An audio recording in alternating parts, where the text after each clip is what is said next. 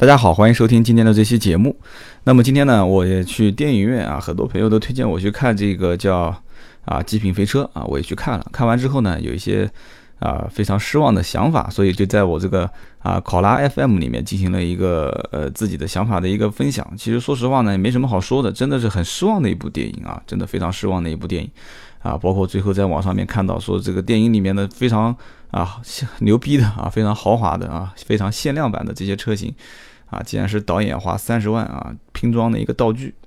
真的让我当时非常汗颜啊！啊，本身我就觉得是没有剧情的一部电影啊，结果发现这个呃，我当时看电影的时候还非常的啊揪心啊，包括这个布加迪威航啊，啊，包括迈凯伦 P1 啊，啊，甚至那个全球限量版的第六元素啊，兰博基尼都已经坠毁了，所以我在想，我说这个老板到底要下多大的血本啊？啊，结果发现他妈都是三十万美金啊造的这个道具车。如果以后有兴趣呢，啊，我们就放在这个节目当中跟大家去聊一聊啊，就节目当中啊，应该叫电影当中出现过的那些豪车，我们一期一期的聊啊，包括迈凯伦 P 一啊，包括这个幻影啊，克里塞格幽灵之子啊，啊，包括这个福特野马啊，包括里面还有一些老爷车啊，包括这个 Camaro 啊。就是曾经我讲过的这个叫叫叫雪佛兰的这个小克鲁兹啊，这个是人啊，人家这个不叫啊小克鲁兹，叫做小黄蜂啊，人家这个可不是小黄蜂，人家这个是大黄蜂的爷爷 啊，这些老老爷车啊很多，包括里面的道奇啊一些老爷车。啊，包括很多的一些大的那种，就是人家美国人，就是包括欧洲很多国家都是用的这种货车啊，长途货运的货车，大家有时间都可以去聊一聊。那么今天这期节目聊什么呢？啊，既然讲到美国车啊，我们干脆聊一聊啊，跟美国车有关的啊，包括这个美国人民非常喜欢的福特品牌啊。我曾经福特里面讲过一期蒙迪欧了，所以本来我想跳开来再讲讲其他的。那么这次出差呢，也是啊出不叫出差啊，就是到我。就是其他城市的亲戚家里面去玩，也看到他们买了这个新款的福克斯啊，然后包括带他们去接人送人啊，我就开了开这个车，然后包括老款啊，很多不同年代的福克斯都开过，所以呢，今天这期节目就跟大家聊一聊关于福特福克斯这款车。其实福特福克斯这款车呢，说实话，就我本人而言，当时看到福克斯两厢上市的时候，啊，我是非常的惊讶，因为这个福克斯两厢车型当时在我看来是非常的漂亮，真的是非常漂亮。我以为这个车子一般正常只是在这种赛道上面，啊，比赛用的这些车型，啊，改装过的或者说是才会有这么这么这么，包括这个线条感啊，就是特别是它这个最后 C 柱啊，就是啊，应该算是非常。呃，大的一个倾斜的角度啊，很大面积的一个车窗，就是呃，应该叫做后。后备箱上面的这个这个这个尾尾尾部的这个车窗，所以说给人感觉这个车子非常线条很动感，而且很多的一些啊，当时第一代买这个福克斯两厢的车主啊，都把车身的颜色啊啊，都把轮毂啊啊，都把大灯啊全部改掉了，所以就是出现了很多的当时第一批啊，在路上感觉非常好看的啊，很牛逼的一些两厢小车的福克斯。啊，就跟当年这个玩这个高尔夫四代的很多人一样的啊，都去改车啊，改得非常漂亮，所以当时呢这一代福克斯卖的非常好，就一直一直。直畅销，一直好卖。虽然说当时的这个福克斯呢，应该讲配置各方面还不算太好啊，而且内饰的做工也相对来讲塑料感很强，而且很粗糙。呃，整体来说呢，质量各方面也有人提出异议啊。比方说福克斯当时一直，呃，大家都在反映的啊，也我做身边很多这个车友也问我说，啊，为什么这个车子老是会亮一个黄灯啊？就是节气门的那个报警。也不叫节气门报警，就是发动机故障嘛。然后呢，去了 4S 店，4S 店讲说，哎呀，我们这个车子很多零部件都是从国外原装进口回来的啊，所以对对中国的这个空气呢啊比较敏感啊。国外的空气都是很清新的，对吧？国内呢都是污染，所以呢它这个污染呢严重了以后啊，这个进气以后它就会脏啊，所以节气门脏了你要去洗啊，洗节气门。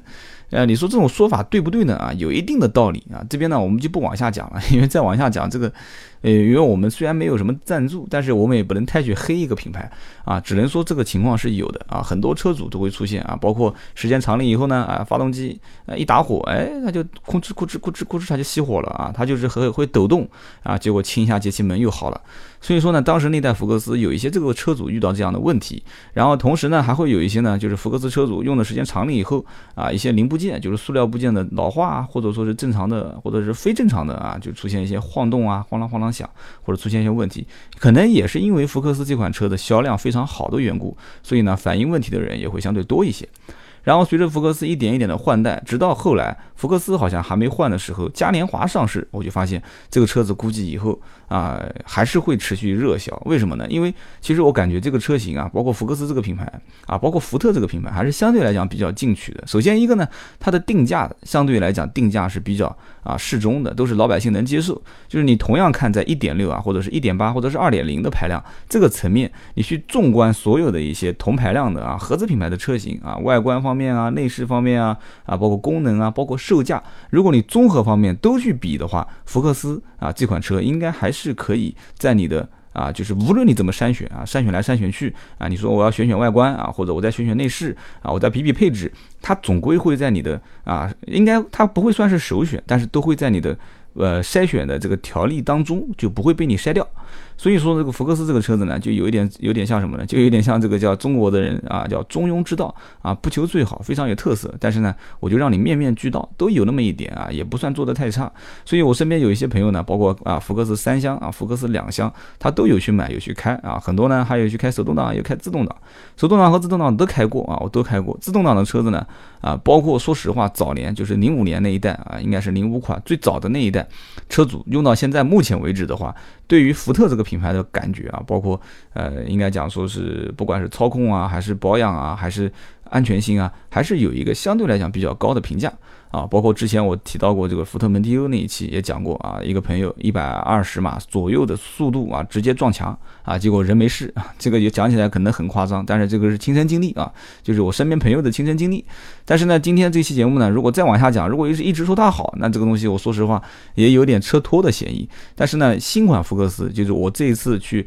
啊，我远方亲戚家里面去。啊，去去去拜访，然后开了开他的这些新款的福克斯之后，我发现其实这个车辆在整体做工方面啊，应该说还是相当不错的啊，应该在同级别当中用料还是下了一定的血本，哎，包括它的变速箱啊，包括发动机之间的配比啊，在开高速啊，包括开低速的过程中，我也仔细去体验了一下，包括它的悬挂，还应该讲算是中规中矩，虽然说没有什么特色，就像德系车，闭到眼睛开都知道啊，这是德系车啊，或者像日系车特别省油啊，它也不算是特别省油，但是呢，应该说还算是。一个中规中矩、适合家用啊、代步啊、买买菜啊、接接孩子啊、跑跑小长途的这样一辆车，但是唯独让我觉得比较遗憾的是什么呢？就是说福特车系啊，其实我觉得你看，大家都很排斥日本车，其实日本人对于电子设备的这种呃先天的优势还是非常明显的。你包括像本田的这个仪表盘啊，包括我看过丰田的仪表盘，就是它的这个仪表系统，包括呃怎么讲呢？叫行车电脑系统的话，我觉得福特很。应该讲很早很早以前就应该要跨出这一步了，不能再用这种啊非常简单的啊一个小显示屏啊蓝颜色的啊双色啊白字蓝蓝屏白字啊或者说是什么应该怎么讲，然后呢很小的一个视野，然后能显示的也是非常少的一些功能，我觉得应该还是要把第一要把这种小屏幕扩大一下，你别让客户自己去加导航这些，这你。体验就非常不好，其实对吧？你不加导航也没关系，现在的屏幕都已经是那么大了啊，就是很多车没有导航，它都给加个很大的屏幕，其实都不值钱。说实话，真的不值钱。包括这个行车电脑，就是仪表盘前面的那个行车电脑上的显示，不要再让车主去。就是一页一页的翻啊，功能一、功能二、功能三、功能四，然后上面只显示一行啊，包括你的续航里程啊，啊，包括你的油耗啊，啊，甚至有的福克斯低配连油耗就是百公里油耗它都没有啊，包括很多其他没有用的东西反而有啊，不要说点火时间啊什么东西，其实这些东西我说实话，福特早就应该把它的行车电脑系统啊，把它给高端化啊，你把它的一些很多的其他的一些，我觉得像大众的这个行车电脑系统就是非常实用啊，但是呃还有很多的一些行车电脑都是有优势的，包。包括国产车有的，你虽然说很便宜，但它的行车电脑就很直观啊，包括老百姓最想看到的一些东西啊，包括呃平均油耗啊、瞬间油耗啊。啊，包括这个续航里程啊，啊，很多的一些非常实用的，我觉得这些东西应该是你不需要去翻动它的页面啊，就是一页只显示一个，你应该用个大屏幕啊，上下左右四个都显示出来，然后同时啊，门没关好的报警应该有形象的体验，它上面也有是不错，但是呢，安全带没系的报警呢，啊，安全带没系的报警它会响，噔噔它会响，但是我觉得你没必要，你应该是啊，我看过有些车它就是这样子的啊，安全带没有系的报警，它一二三四五五个安全带啊，或者是四个。安全带哪一个没系，前后左右四个点，它会给你有显示出来啊。所以说整个一个啊福特的这个品牌，说实话，在家用方面还是比较合适的啊，包括福克福克斯。但是福克斯这个品牌，我觉得更多的呢，应该是首先它的电子设备的提升，其次呢就是它的材质各方面还是有提升的空间。那整体来讲的话呢，福特这款车应该还是可以推荐它购买。然后目前呢，最后我讲一讲这个行情啊，反正据我了解，目前的行情啊，应该是在九千上下，然后据说还有这个惠民补贴。车型的整体价格区间呢，应该也不算太高啊。比起有一些某些车型啊，常年不让价或者只让个三千、两千啊、五千、六千来说的话，这个优惠幅度还是可以的。同时呢，呃，福克斯这款车相对来讲在二手车市场还是比较保值的，呃，不。不会说像德系车那么保值、那么畅销，但是呢，也会比啊一些日韩系车来讲的话，保值率要高很多。所以说这款车整体，如果有一些听众朋友还是在考虑，哎，很多一些竞品之间怎么选啊，这款车是可以选择，没有任何问题。然后同时呢，对于安全性啊、油耗啊、配置啊、做工，都是希望能打一个综合的这个这个比啊评分的比较。啊，最后来选择的话，也可以把它作为啊你首选的前三款车型之一。但是如果说你对于油耗特别在意啊，或者说你对于呃这个安全性特别在意，我讲的是特别在意啊，那这款车可能还不是你的菜啊？为什么呢？因为它各方面都比较中庸。好的，这一期呢，我们就聊了这个啊比较常规的车型，福特的福克斯。然后回顾了一下啊，前面几期啊也讲了不少期了，一直说的呢都是品牌层次各方面呢相对比较靠中下的啊，就是一些十来万啊、几万啊，甚至最多也就是二十来万的车。那么呢，之后从这一期之后呢，我们就选择性的再聊一聊一些高端车。如果大家感兴趣的话呢，我们干脆就是把奔驰、宝马、奥迪、BBA 三个品牌，我们把它说遍。但是要是说一遍的话，我会花很长很长的时间啊。可能很多期，因为光奔驰、宝马、奥迪每一个车型啊，呃，比方说讲奥迪 A 四啊，你就可以第二期讲宝马的三系，第三期讲奔驰的 C，对吧？然后讲奥迪的 A 六啊，第二期可以讲宝马的五系，讲奔驰的。啊，E，然后然后最最后就不用说了，大家都知道的嘛，对吧？讲到奥迪的 A 八就可以讲奔驰的 S，可以讲到宝马的七系，然后你只要能找到的同级别，都是可以一下头开三期节目。如果是这样的话，说实话我也很省心啊。所以呢，啊，记住我们的这个互动的这个微信平台啊，A B C D 的 D D 五四五八五九